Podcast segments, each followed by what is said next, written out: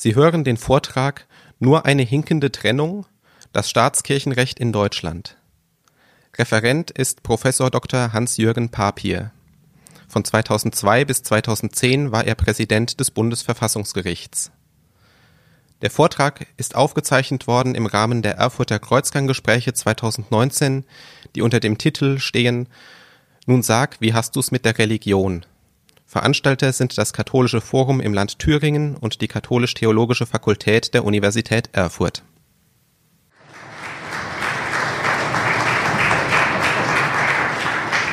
Vielen Dank für die freundliche Begrüßung, meine Damen und Herren.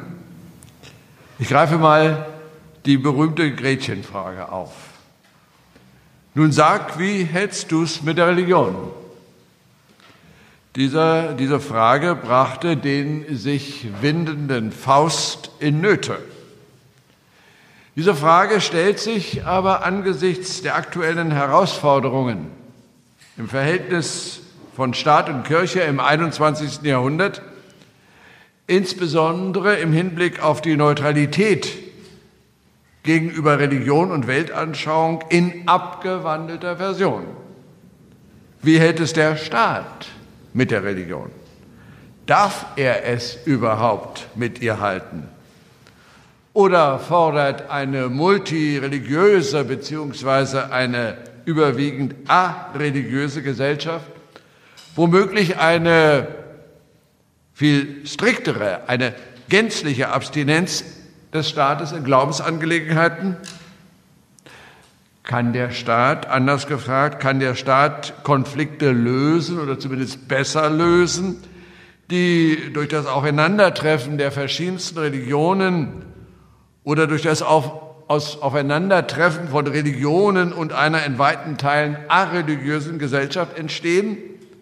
Kann er diese Probleme besser lösen, indem er alles Religiöse aus dem öffentlichen Raum verbannt oder sollte er im Gegenteil die Rahmenbedingungen für einen offenen Dialog zwischen den Religionen schaffen? Meine Damen und Herren, es geht also um die Grundsatzfrage Staat und Religion unter den Bedingungen religiös-weltanschaulicher Pluralität. Die gesellschaftlichen Strukturen haben sich bekanntlich durch die Etablierung neuer Religionen in Deutschland und vor allen Dingen den Zuwachs insbesondere muslimischer Bevölkerungsanteile, aber auch angesichts des, des Umstandes, dass inzwischen der Anteil der Mitglieder der beiden großen christlichen Kirchen an der Gesamtbevölkerung Deutschlands weit, inzwischen weit unter die 60 Prozent Marke gesungen ist, gesunken ist.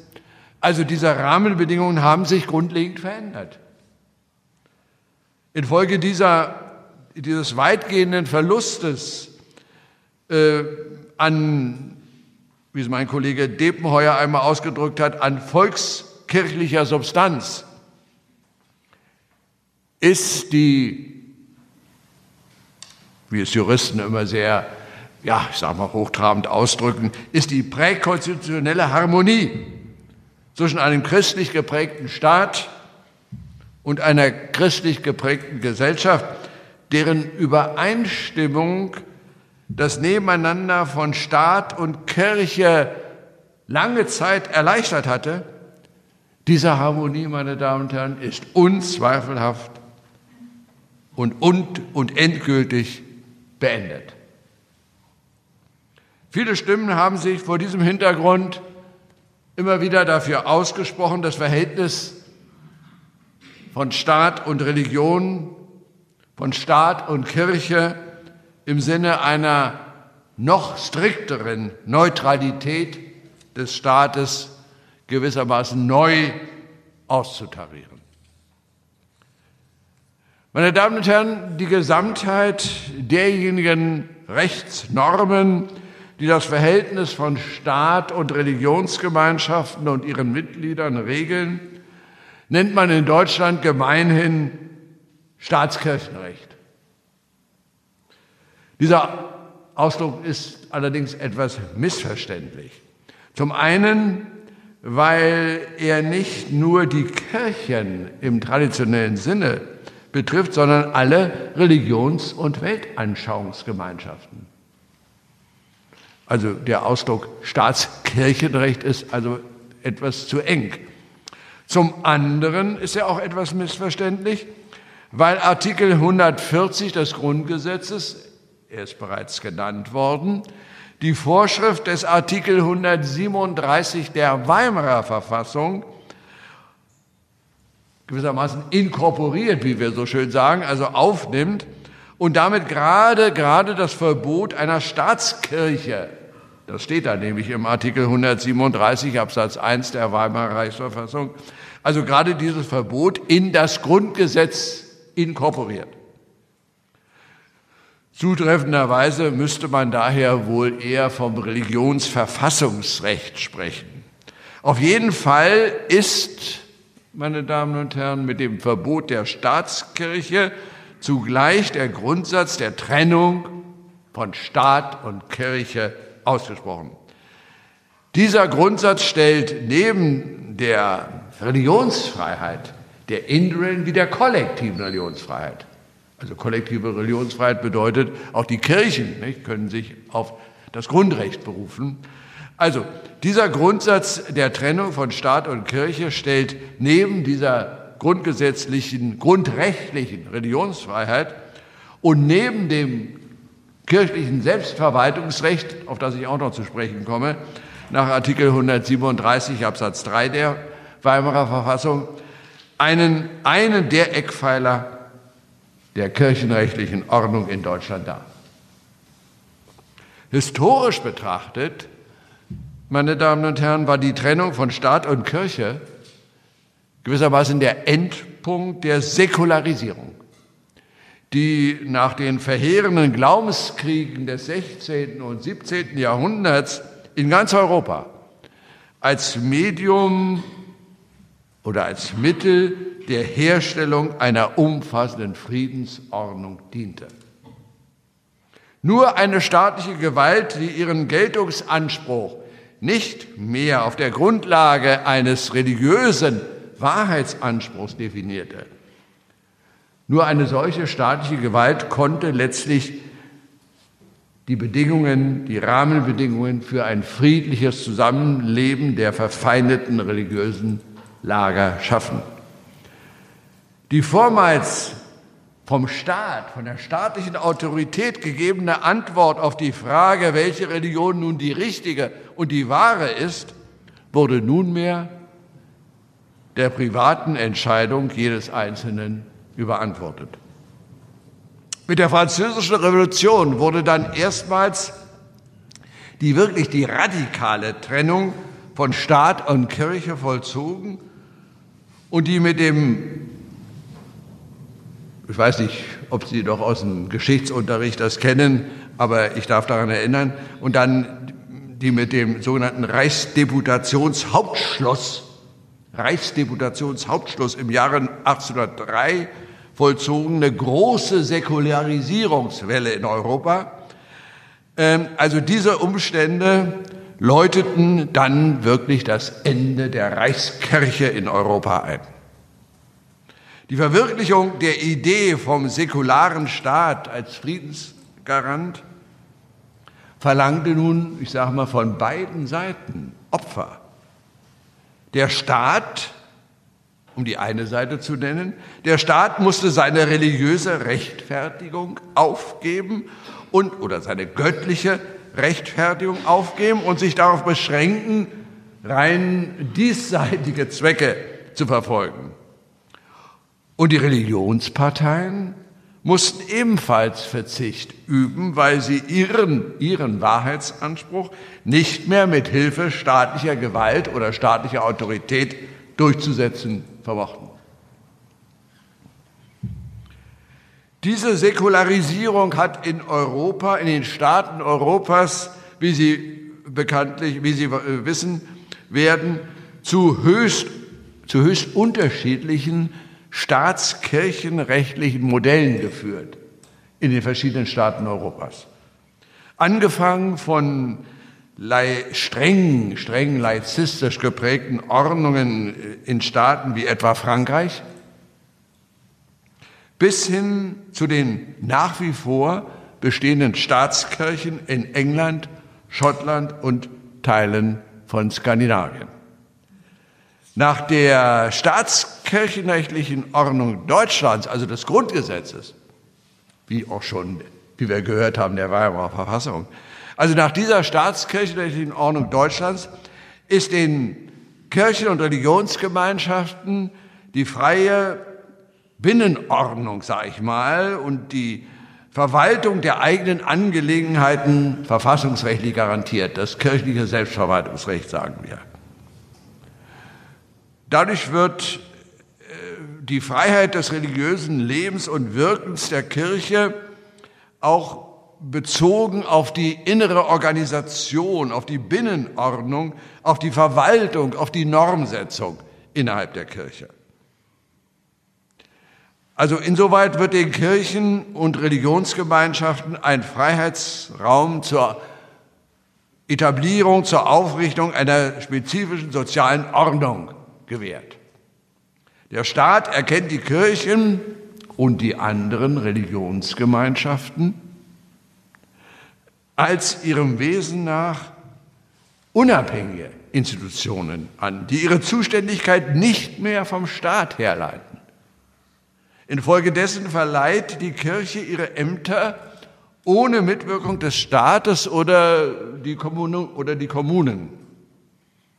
Umgekehrt, umgekehrt fordert natürlich die Trennung von Staat und Kirche auch die Unabhängigkeit der öffentlichen Ämter und der bürgerlichen oder staatsbürgerlichen Rechte vom Bekenntnis. Die verfassungsrechtlich gebotene institutionelle Trennung von Staat und Kirche bewirkt aber, um das gleich vorab zu sagen, bewirkt aber keinen gänzlichen Ausschluss der Religionen aus dem Gemeinwesen, aus dem öffentlichen Leben. Das zeigt schon die Inkorporation der Kirchenartikel der Weimarer Verfassung in das Grundgesetz von der ja schon des Öfteren hier die Rede war. Die in gewichtigen, diese Inkorporation führt in wichtigen Bereichen eben eine Kooperation, ein Kooperationsgebot zwischen dem Staat und den Religionsgemeinschaften vor. Zum Beispiel, wenn die Verfassung den Religionsgemeinschaften gewissermaßen das Angebot unterbreitet oder unterbreiten, sich als Körperschaften des öffentlichen Rechts zu organisieren, als Körperschaften des öffentlichen Rechts. Oder ihnen ermöglichen, Kirchensteuern zu erheben. Als weiteres Beispiel dieses Kooperationsverhältnisses sei die in Artikel 7 Absatz 3 des Grundgesetzes verbürgte Garantie eines konfessionell gebundenen Religionsunterrichts in öffentlichen Schulen genannt, und zwar als ordentliches, als ordentliches Lehrfach. Artikel 7 Absatz 3. Ich könnte auch noch die theologischen Fakultäten erwähnen, aber ich wollte jetzt also nicht Eulen nach Athen tragen. Nicht? Also ähm, das ist auch ein typisches Beispiel einer Jahrzehnte, ach, fast im Jahrhundert inzwischen währenden, fast währenden Tradition. Ähm, aber das sind schon spezielle Fragen, die vielleicht das breitere Publikum nicht so interessiert. Aber wir können in der Diskussion gerne darauf zu sprechen kommen. Also, der deutsche äh, Säkularstaat, sei es unter der Weimarer Verfassung, sei es unter dem Grundgesetz, ist gerade nicht streng, nicht streng laizistisch.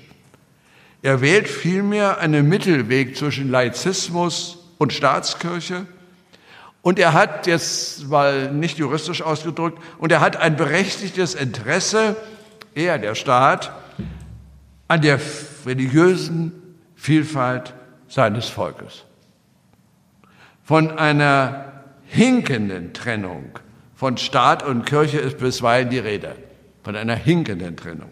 Wobei der Begriff hinkend in meinen Augen nicht glücklich gewählt ist.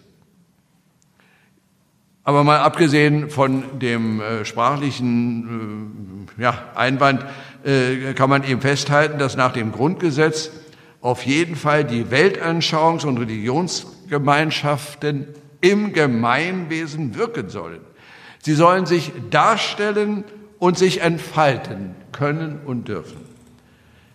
Und entscheidender als die umstrittene Begrifflichkeit, hinkende, hinkende ähm, äh, Trennung, also entscheidender als die umstrittene Begrifflichkeit sind doch die Inhalte dieses Systems. Angesichts der Debatte um Kopftücher, Islamunterricht, Anbringung von Kreuzen in den Klassenzimmern oder in öffentlichen Amtsstuben oder ähnliche Themen könnte man nun doch geneigt sein, meine Damen und Herren, zu behaupten, dass der Staat bei seiner strikteren, bei einer strikteren, bei einer strikteren Trennung von Staat und Kirche, als sie das deutsche Grundgesetz derzeit vorsieht, seine Aufgaben insbesondere im, Beruf, im Bereich des Schulwesens leichter erfüllen könnte. So viele äh, Autoren, auch in der Politik. Dies scheint mir jedoch ein Trugschluss zu sein, meine Damen und Herren. Ich wiederhole vielmehr. Der deutsche Säkularstaat hat legitimiert durch die Verfassung, hat ein berechtigtes Interesse an der religiösen Vielfalt und Vitalität des Volkes.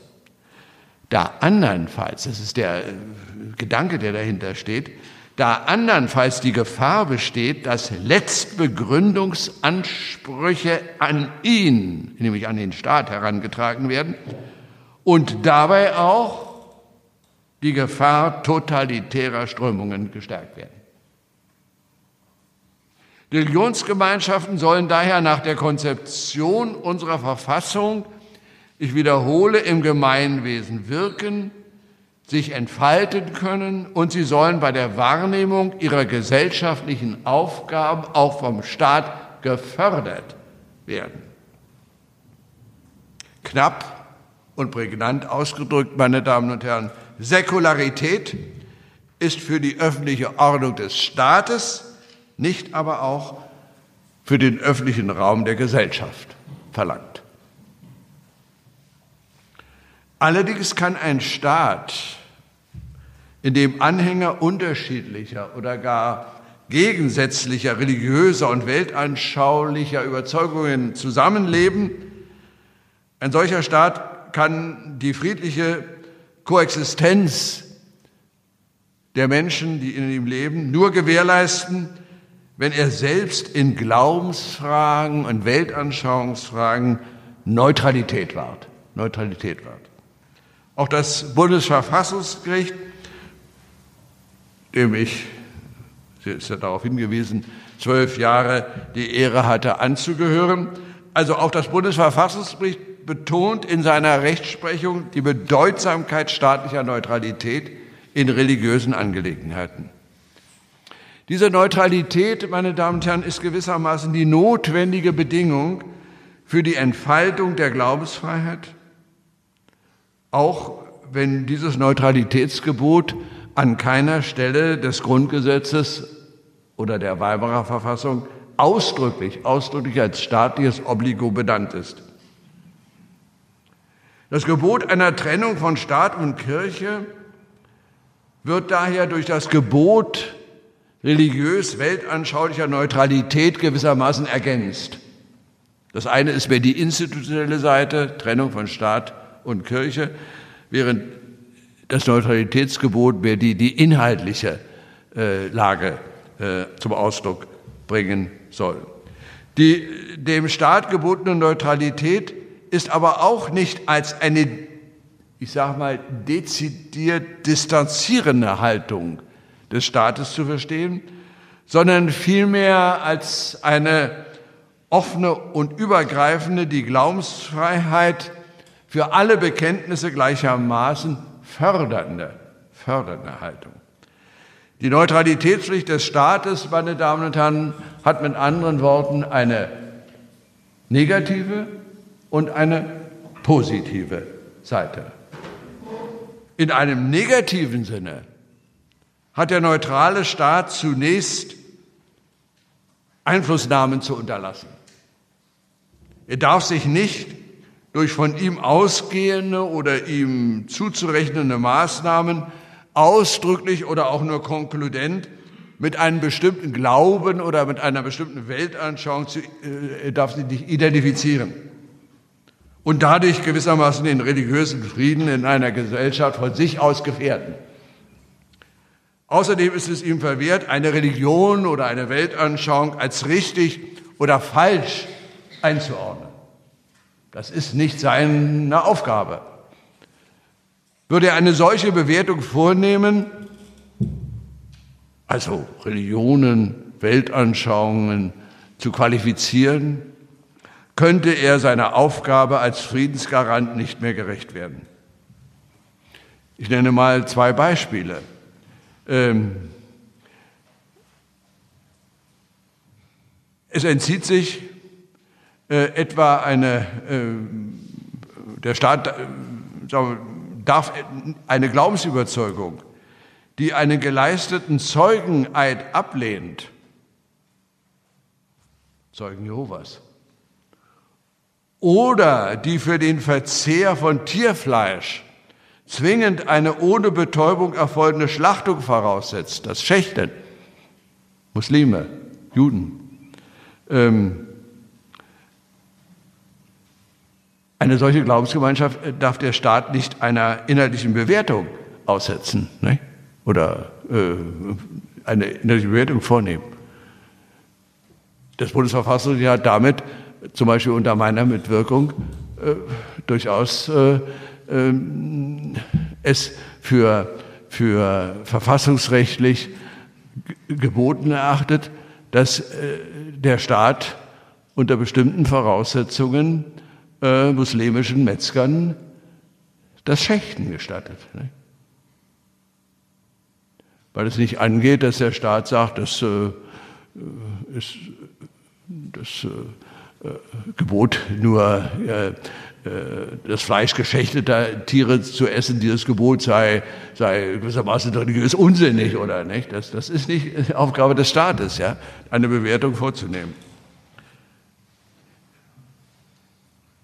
In einer, in der Anbringung eines Kreuzes in staatlichen Schulen sah das Bundesverfassungsgericht eine Verletzung des Neutralitätsgebots weil das Kreuz nicht nur der Ausdruck einer vom Christentum mitgeprägten abendländischen Kultur sei, sondern, so das Bundesverfassungsgericht damals, sondern geradezu das Glaubenssymbol des Christentums schlechthin. Und deshalb diese eben oder verstoße eben ein solches ähm, ähm, Gebot, ähm, Kruzifixe in Klassenzimmern aufzuhängen, gegen das Neutralitätsgebot des Staates. Jetzt gibt es aktuelle Entwicklungen, äh, die ich aus dem Freistaat Bayern, aus dem ich ja derzeit komme, äh, hier vortragen kann. Ordnet der Staat die Anbringung des Kreuzes in allen staatlichen Behördeneinrichtungen an. So in Bayern jetzt. Äh, Im Grundsatz jedenfalls so ist das unter Zugrundelegung dieses, dieser Auffassung des Bundesverfassungsgerichts, die im Kruzifix-Urteil zum Ausdruck kam, äh, die allerdings nicht unbestritten geblieben ist, dann ist das eine objektive Verletzung des Neutralitätsgebots. Weil das Bundesverfassungsgericht in der Anbringung eines Kreuzes äh, gewissermaßen nicht nur eine, eine kulturelle Maßnahme sieht, sondern äh, ja, in dem Kreuz das Glaubenssymbol, das Glaubenssymbol des Christentums schlechthin äh, sieht. Eine andere Frage ist, um jetzt diesen bayerischen Fall aufzugreifen, eine andere Frage ist, ob sich jemand mit der Behauptung vor Gericht dagegen wenden könne, nicht? Dass er durch diese Anbringung eines Kreuzes in den Amtsstuben in gewissermaßen eigenen Rechten verletzt sei. Das ist meines Erachtens im Hinblick auf die Bürgerinnen und Bürger, die jene behördlichen Einrichtungen aufsuchen oder die in ihnen arbeiten, in der Regel mangels eines staatlichen Eingriffs in das Grundrecht der Religionsfreiheit zu verneinen. Wenn ich also als, äh, als steuerzahlender Bürger das Finanzamt betrete und sehe dort ein Kreuz hängen, ähm, dann ist das objektiv an sich eine Verletzung des Neutralitätsgebotes. Aber ich werde als Bürger nicht in meinem Grundrecht auf Religionsfreiheit betroffen, auch wenn ich oder auf negative Religionsfreiheit nicht. Also ich habe kein Recht, äh, nun äh, von allen religiösen Symbolen gewissermaßen verschont zu bleiben. Nicht? Wenn es danach geht, müsste ich heute Recht haben, dass äh, christliche Kirchen verhangen werden, nicht? damit äh, Leute, die nicht die christlichen Kirchen angehören, nicht äh, gewissermaßen den, den Anblick der Kirchen nicht, äh, erleiden müssen, in Anführungsstrichen. Nicht? Also das ist keine Grundrechtsverletzung. Ähm, ähm, aber auch die christlichen Kirchen können sich meines Erachtens nicht auf einen Eingriff in ihre kollektive Religionsfreiheit berufen,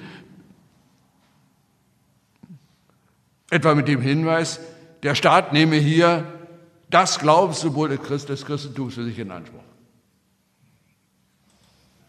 Kardinal Marx hat das zwar inhaltlich so ausgedrückt, aber juristisch gesehen ist das noch kein Eingriff in die Religionsfreiheit der Kirchen. Nicht? Bei juristischer Betrachtung. Nun zum positiven Sinn der Neutralitätsverpflichtung. Ich sagte, die Neutralitätsverpflichtung hat einen negativen Inhalt, darüber habe ich eben gesprochen. Sie hat aber eben auch einen positiven, äh, durchaus einen positiven Gehalt, nämlich das Gebot an den Staat oder für den Staat, den Raum für die aktive Betätigung der Glaubensüberzeugungen und die Verwirklichung der autonomen Persönlichkeit in weltanschaulich-religiösen Fragen zu sichern. Sei es durch die tatsächliche Ermöglichung liturgischer Tätigkeiten oder sonstiger religionsspezifischer Betätigungen, sei es aber auch durch die Verleihung des Status einer Körperschaft des öffentlichen Rechts. Ohne Bewertung der religiös-weltanschaulichen Inhalte dieser Gemeinschaft. Ja? Das Identifikationsverbot, das ist ein anderer Ausdruck für Neutralitätsgebot. Ja? Neutralitätsgebot ist ein Verbot der Identifizierung des Staates mit einer bestimmten Religion. Also das Identifikationsverbot kann natürlich auch bei der Förderung von Religionsgemeinschaften durch den Staat eine Rolle spielen. Ne? Der Staat fördert ja in, in, tatsächlich in erheblichem Maße auch Religionsgemeinschaften. Ähm, die religiöse Vielfalt eines Volkes äh, kann sich allerdings nur dann wirklich entfalten, wenn der Staat alle Bekenntnisse gleichermaßen fördert und keines benachteiligt. Der Grundsatz der paritätischen Behandlung von Religionsgemeinschaften fordert indes keine, keine schematische Gleichbehandlung, sondern lässt Differenzierungen durchaus zu. Ähm, zum Beispiel besteht die Förderung des Staates in der Vergabe öffentlicher Leistungen. Dann können, ich sage mal unter dem Aspekt der Gemeinwohlförderung, durchaus Erwartungen von Gegenleistungen der Religionsgemeinschaften sei es kultureller, sei es sozialer Art, eine Rechtfertigung für eine Differenzierung geben. Wenden wir uns mal ganz kurz speziell dem Körperschaftsstatus zu. Das ist ja immer der Stein des Anstoßes. Man sagt also, Religionsgemeinschaften gewissermaßen juristische Personen des öffentlichen Rechts werden oder sind oder werden können. Nicht, da, da ist keine Trennung von Staat und Kirche gegeben. In Zusammenhang fallen natürlich auch immer dann die, die Kirchensteuern. Nicht? Meine Damen und Herren, die Verleihung des Körperschaftsstatus kann allerdings nur erfolgen, wenn die Religionsgemeinschaften die Gewähr dafür bietet, dass ihr künftiges oder überhaupt ihr Verhalten bestimmten verfassungsrechtlichen Grundprinzipien entspricht. Diese verfassungsrechtlichen Grundprinzipien sind im Artikel 79 unseres Grundgesetzes umschrieben. Dazu gehört etwa auch ähm, die Grundsätze des Rechtsstaates, die Grundsätze der Demokratie, die dem Staat anvertrauten Grundrechte Dritter, aber eben auch die Grundprinzipien eines freiheitlichen Religionsverfassungsrechts. Diese Grundsätze dürfen von der Gemeinschaft, der religiösen Gemeinschaft nicht gefährdet werden. Wenn das nicht gesichert ist, darf der Status als Körperschaft des öffentlichen Rechts nicht verliehen werden. Die systematische Beeinträchtigung oder Gefährdung dieser von mir genannten fundamentalen Grundsätze unseres Grundgesetzes, Demokratie, Rechtsstaat, Grund, Anerkennung von Grund- und Menschenrechten, aber auch ein freiheitliches Religionsverfassungsrecht, Trennung von Staat und Kirche. Werden diese Grundsätze nicht anerkannt, nicht anerkannt und nicht akzeptiert, kann der Körperschaftsstatus nicht verliehen werden bzw. kann entzogen werden. Im Prinzip aber hat der Körperschaftsstatus allen Religionsgemeinschaften offen zu stehen. Nun entsteht, meine Damen und Herren, bei den islamischen ähm, Gemeinschaften oder bei den islamischen Vereinigungen durchaus ein Problem. Unter diesem Aspekt. Ähm, denn bei den islamischen Vereinigungen stellt sich das Problem unter dem Aspekt, unter einem anderen Aspekt als dem der nur der Verfassungstreue. Denn der Körperschaftsstatus setzt voraus, eine hinreichende Organisation der Glaubensgemeinschaft. Die Glaubensgemeinschaft muss durch ihre Satzung, durch, ihre, durch ihr Recht, durch ihre Organisationsstruktur, ähm, durch ihre Verfassung im übertragenen Sinne und durch die Zahl ihrer Mitglieder Gewähr der Dauer bieten. Ja, die Gewähr der Dauer bieten. Und nun kommt beim Islam Folgendes zum Tragen. Der Islam kennt keine zentrale Organisation und er kennt, er kennt und kennt auch keine regionalen Gliederungen, vergleichbar denen der Kirchen. Seine Vereinigungen bestehen oftmals aus einem fluktuierenden, nicht mitgliedschaftsrechtlich organisierten oder verfassten Kreis von Gläubigen. Aber, meine Damen und Herren, die klare Regelung der Mitgliedschaft im Sinne einer erkennbaren Zugehörigkeit auf Dauer ist nun einmal unverzichtbare Voraussetzung einer Verleihung des Körperschaftsstatus und daher gewissermaßen eine säkular begründete soziologische, organisationssoziologische Mindestbedingung für die Verleihung des öffentlichen rechtlichen Körperschaftsstatus. Und ich will auch sagen, meine Damen und Herren, im Hinblick auf die daran geknüpfte Förderung durch das Gemeinwesen, durch den Staat, ist diese Bedingung, also die hinreichende Organisationsstruktur, auch keineswegs unzumutbar. Auf der anderen Seite darf sie, diese Organisationsstruktur, den Religionsgemeinschaften staatlicherseits auch nicht aufgezwungen werden. So ähnlich habe ich den Eindruck, geht man inzwischen in Österreich vor. Ähm, also nach meiner Auffassung äh, wäre es mit dem Grundgesetz unvereinbar, von den islamischen Vereinigungen gewissermaßen zu verlangen, dass sie sich mitgliedschaftsrechtlich organisieren, dass sie eine Organisationsstruktur wählen oder schaffen, damit sie eben Körperschaften des öffentlichen Rechts werden, ne, werden können. Sie haben das Recht dazu aber der Staat kann sie nicht dazu verpflichten. Zweiter Punkt, Religionsunterricht. Die oftmals fehlende mitgliedschaftliche Verfasstheit islamischer Verbände oder Vereinigungen spielt natürlich auch eine Rolle bei der Frage der Einführung von Islamunterricht als einem ordentlichen Lehrfach an öffentlichen Schulen. Nach Artikel 7 Absatz 3 des Grundgesetzes, ich habe das ja schon, den schon mal erwähnt, können nur Religionsgemeinschaften, nur Religionsgemeinschaften einen solchen Anspruch gegenüber dem Staat erheben. Also auf Einführung eines konventionell gebundenen äh, äh, Religionsunterrichts als ordentliches Lehrfach. Von einer Religionsgemeinschaft kann man aber eben indessen nur dann sprechen, wenn es sich um einen Verband handelt, also mitgliedschaftsrechtlich organisierten Verband handelt, handelt, der die Angehörigen ein und desselben Glaubensbekenntnisses oder mehrerer verwandter Glaubensbekenntnisse äh, zusammenfasst.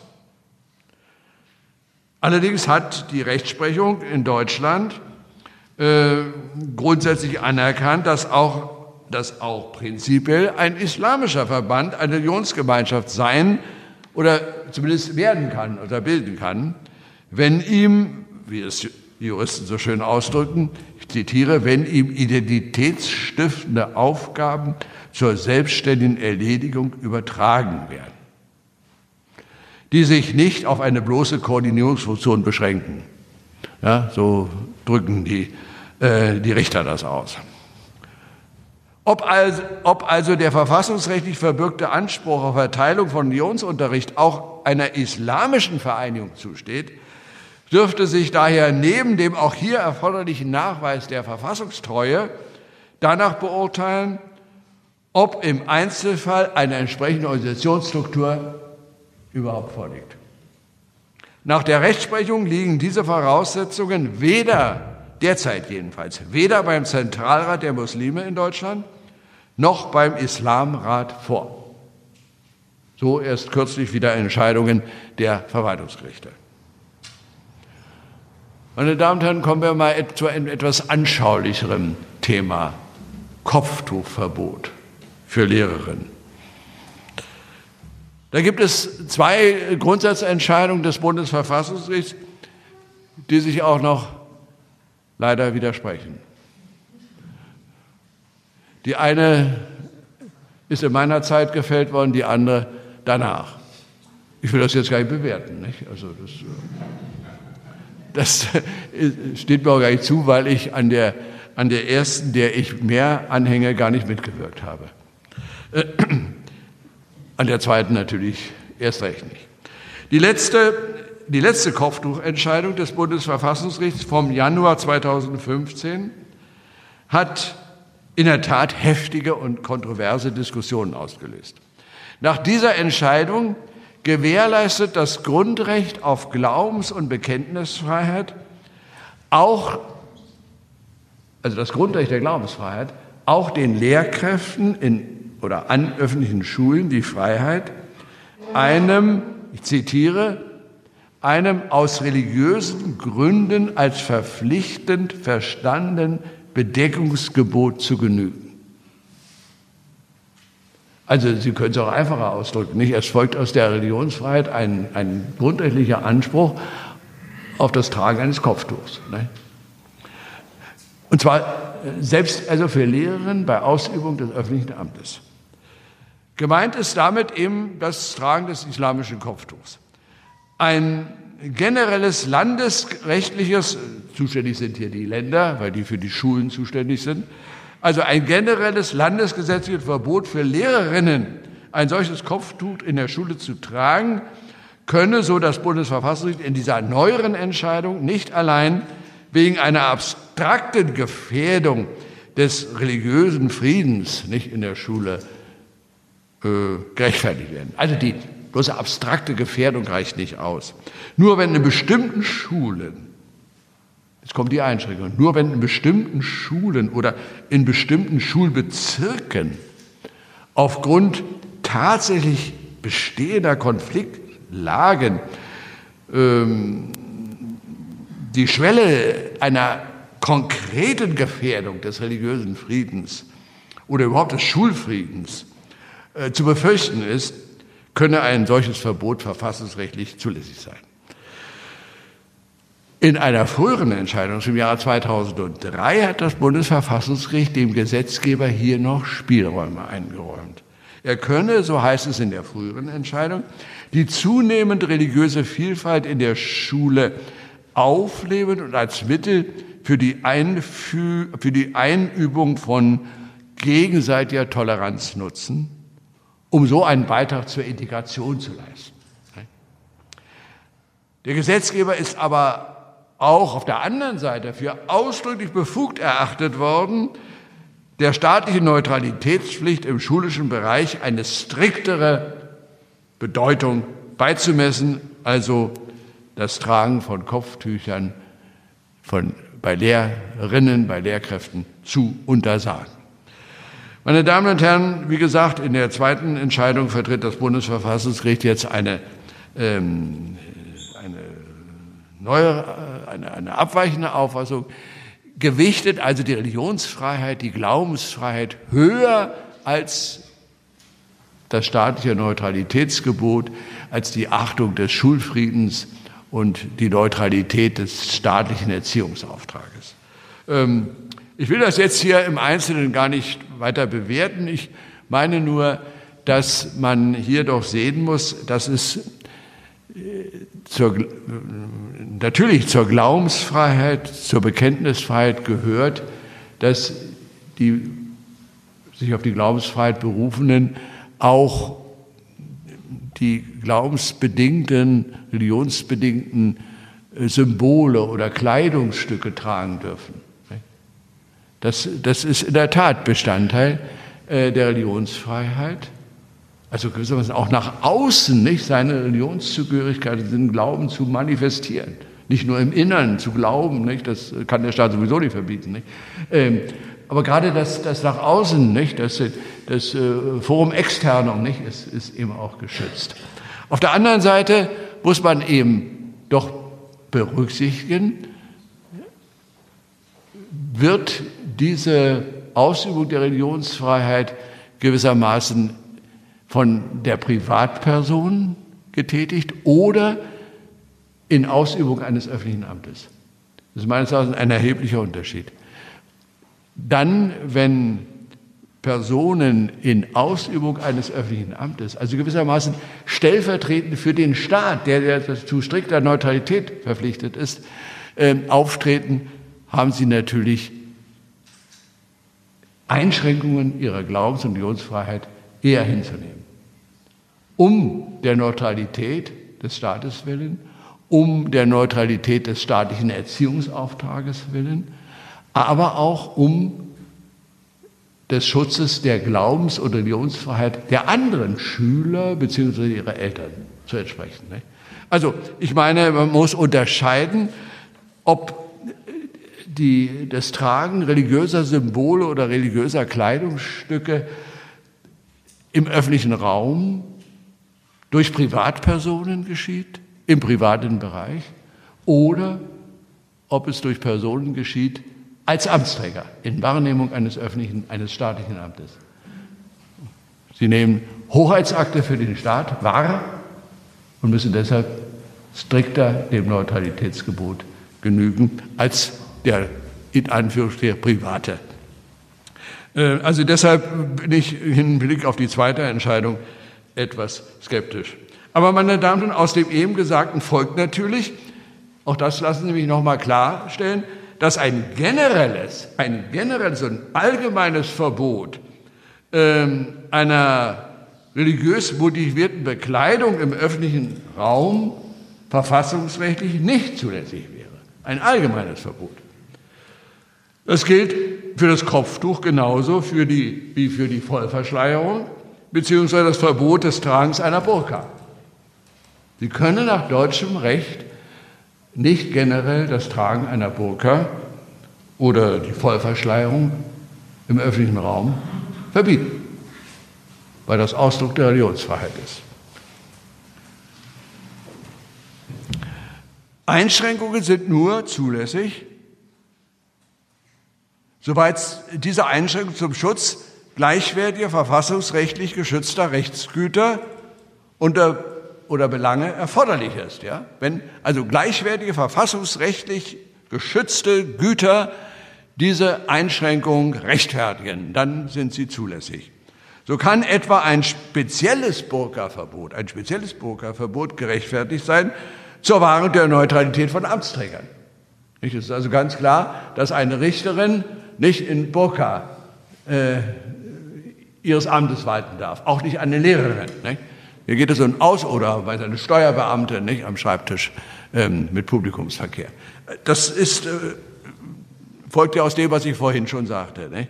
Ähm, oder äh, wenn es aus Gründen der Wahrung der öffentlichen Sicherheit erforderlich ist, zum Beispiel im öffentlichen Straßenverkehr, äh, bei der Teilnahme am öffentlichen Straßenverkehr oder auch im Zusammenhang mit dem Versammlungsrecht, aus Sicherheitsgründen. Es besteht im Versammlungsrecht ja ein, das ist vielleicht jetzt unpassend, wenn ich den Vergleich herstelle zur, zur Burka nicht, oder zur Vollverschleierung, aber wir haben seit langem im Versammlungsrecht ein Vermummungsverbot. Nicht? Was ist der Sinn? Der Sinn ist Wahrung der öffentlichen Sicherheit, nicht? dass gegebenenfalls die Sicherheitsbehörden bei Störungen äh, nicht also erkennen können, wer oder feststellen können, wer dahinter steckt, sage ich mal. Ne? Ähm, also, wenn gewichtige, auch verfassungsrechtlich legitimierte Schutzgüter der öffentlichen Sicherheit oder eben der staatlichen Neutralität das verlangen, dann dürfen solche äh, Bekleidungsverbote gewissermaßen gerechtfertigt sein oder sind gerechtfertigt.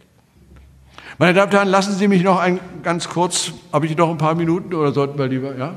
Gut, also Sie müssen einfach dann mir das Wort abschneiden, nicht, wenn ich, nicht, äh, Neutralitätsgebot hin oder her, nicht? Das, also, äh, noch vielleicht ein paar Sätze zum Sonn- und Feiertagsschutz. Ist ja auch ein sehr, äh, immer wieder in der Öffentlichkeit äh, ein behandeltes Thema, ähm, was hier in diesem Kontext gehört. Denn nach dem bereits des Öfteren zitierten Artikel 140 des Grundgesetzes werden, ist bekannt inzwischen, die staatskirchlichen Artikel der Weimarer Verfassung zum Bestandteil des Grundgesetzes erklärt, und zwar in toto. Und damit auch der Artikel 139 der Weimarer Verfassung, den ich Ihnen mal ganz kurz vorstellen will. Der ist ganz kurz. Der sagt, der Sonntag und die staatlich anerkannten Feiertage bleiben als Tage der Arbeitsruhe und der seelischen Erhebung gesetzlich geschützt. Meine Damen und Herren, hier ist nun zu berücksichtigen, dass es bei der verfassungsrechtlichen Gewährleistung des Sonntagsschutzes nicht nur um Religion geht, nicht nur um Ausübung der Religionsfreiheit. Der Artikel 139 der Weimarer Verfassung hat vielmehr neben seiner religiös-christlichen Bedeutung oder neben seinen religiös-christlichen Wurzeln auch eine weltlich-soziale Funktion. Immer gehabt, immer gehabt. Dies folgt trotz der, sagen wir mal, systematischen Stellung dieses Artikels im Staatskirchenrecht aus der Entstehungsgeschichte und aus den Regelungszwecken des Verfassungsartikels. Das Bundesverfassungsgericht hat in einer Entscheidung im Jahr 2009, an der ich auch mitgewirkt habe, äh, Folgendes gesagt. Er, also der Artikel 139 Weimarer Verfassung, sichert mit seinem Schutz eine wesentliche Grundlage für die Rekreationsmöglichkeiten des Menschen und zugleich für ein soziales Zusammenleben und ist damit auch Garant für die Wahrnehmung von Grundrechten, die der Persönlichkeitsentfaltung dienen. Mit der Gewährleistung rhythmisch wiederkehrender Tage der Arbeitsruhe werde auch das Sozialstaatsprinzip konkretisiert. Meine Damen und Herren, es war immer schon als 1919 der 139 Weimarer Verfassung verabschiedet wurde und später dann auch bei der Verabschiedung des Grundgesetzes, bestand immer eine sogenannte motivische Allianz, ja, eine motivische Allianz äh, zwischen Religionsfreiheit einerseits und arbeitsverfassungspolitischen Überlegungen, ja, oder gesundheitspolitischen Überlegungen, familienpolitischen Überlegungen, ja. Ähm, also der verfassungsrechtliche Sonntagsschutz dient also trotz seiner christlichen Wurzeln äh, der Verwirklichung eben nicht nur der Religionsfreiheit, ähm, sondern eben auch der anderen Freiheitsrechte. Freie Entfaltung der Persönlichkeit, Schutz der Familie zum Beispiel, ne? ähm, bis hin Schutz des Versammlungs-, Vereinigungsrechts. Nicht? Also alles das, was das soziale, gesellschaftliche Leben relevant ist, spielt hier eine Rolle. Es ist also in Wirklichkeit keine echte Durchbrechung des Neutralitätsgebotes, ne? weil es eben nicht nur religionsspezifische Bedeutung hat, äh, sondern eben gesamtgesellschaftliche oder überhaupt gesellschaftspolitische Bedeutung.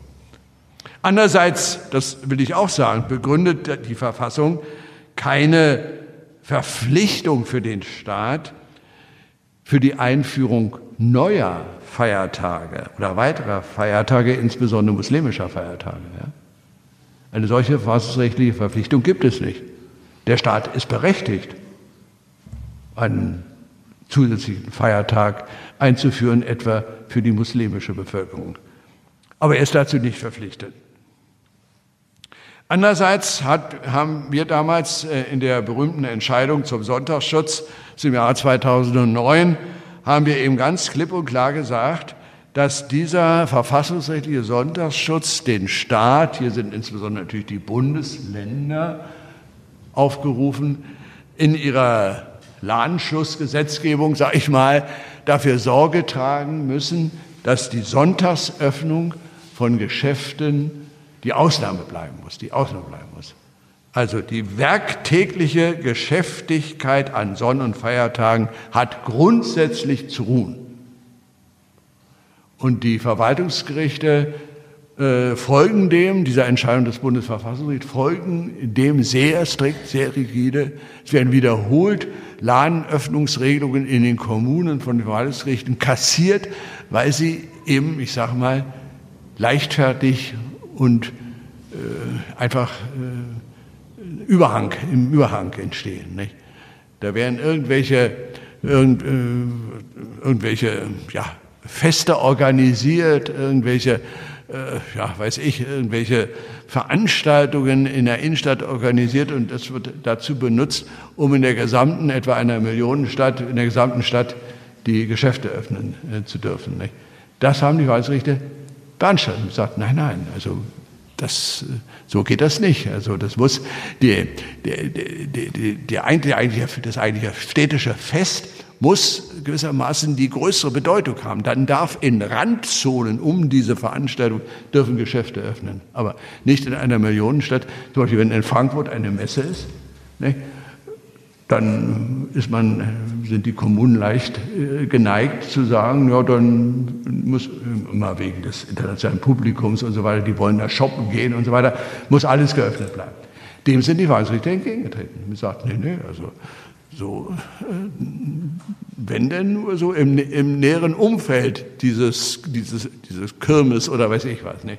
aber nicht in der ganzen Millionenstadt nicht? oder der ganzen Großstadt.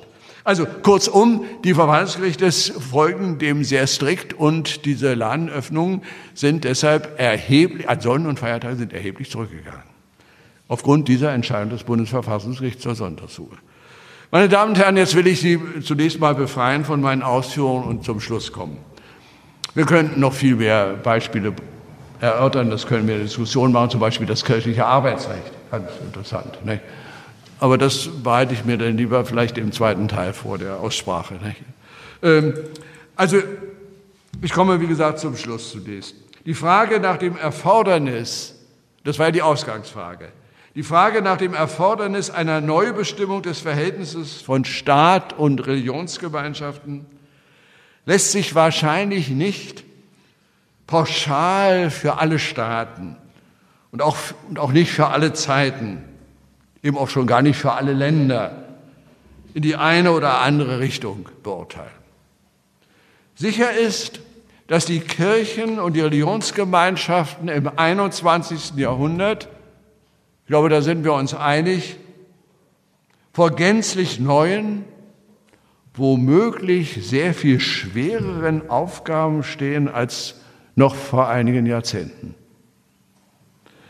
Allerdings scheint mir das Auffinden oder das Entstehen eines interreligiösen Konsenses zur Sicherung des gesellschaftlichen Friedens in einem Rechtsstaat, in einem Verfassungsstaat, durch die moderate Einbindung der Religionsgemeinschaften in das Gemeinwesen eher gewährleistet, eher gewährleistet, als durch eine strikte Verbannung allen Religiösen aus dem öffentlichen Raum.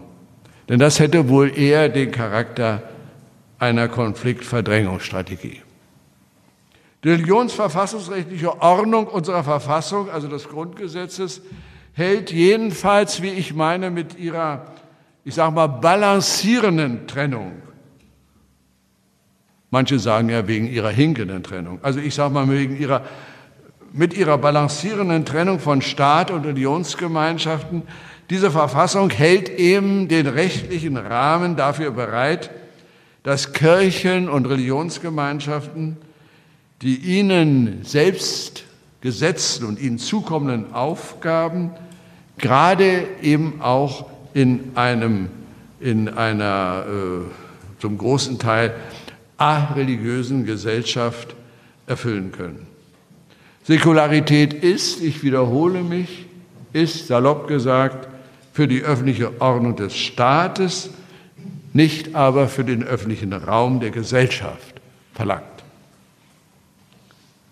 Aber, aber, meine Damen und Herren, den Ihnen vom Staat eingeräumten Ordnungs- und Gestaltungs- und Wirkungsrahmen können die Kirchen und Religionsgemeinschaften beherzt nutzen, das ist klar, aber sie sollten, sie sollten ihn eben auch nutzen.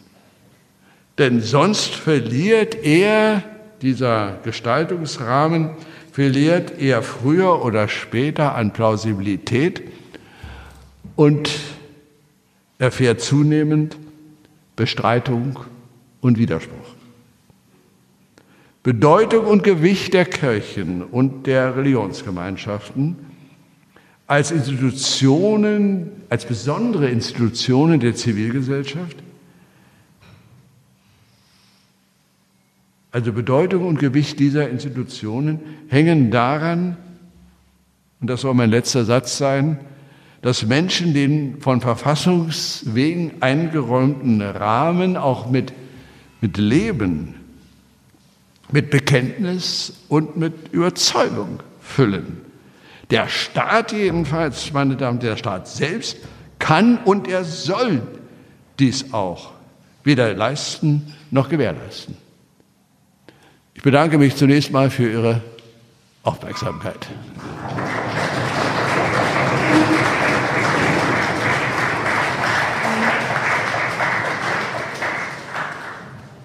Sie hörten den Vortrag Nur eine hinkende Trennung? Das Staatskirchenrecht in Deutschland mit Professor Dr. Hans-Jürgen Papier. Wir bedanken uns für Ihr Interesse und freuen uns, Sie demnächst wieder bei unserem Podcast begrüßen zu dürfen.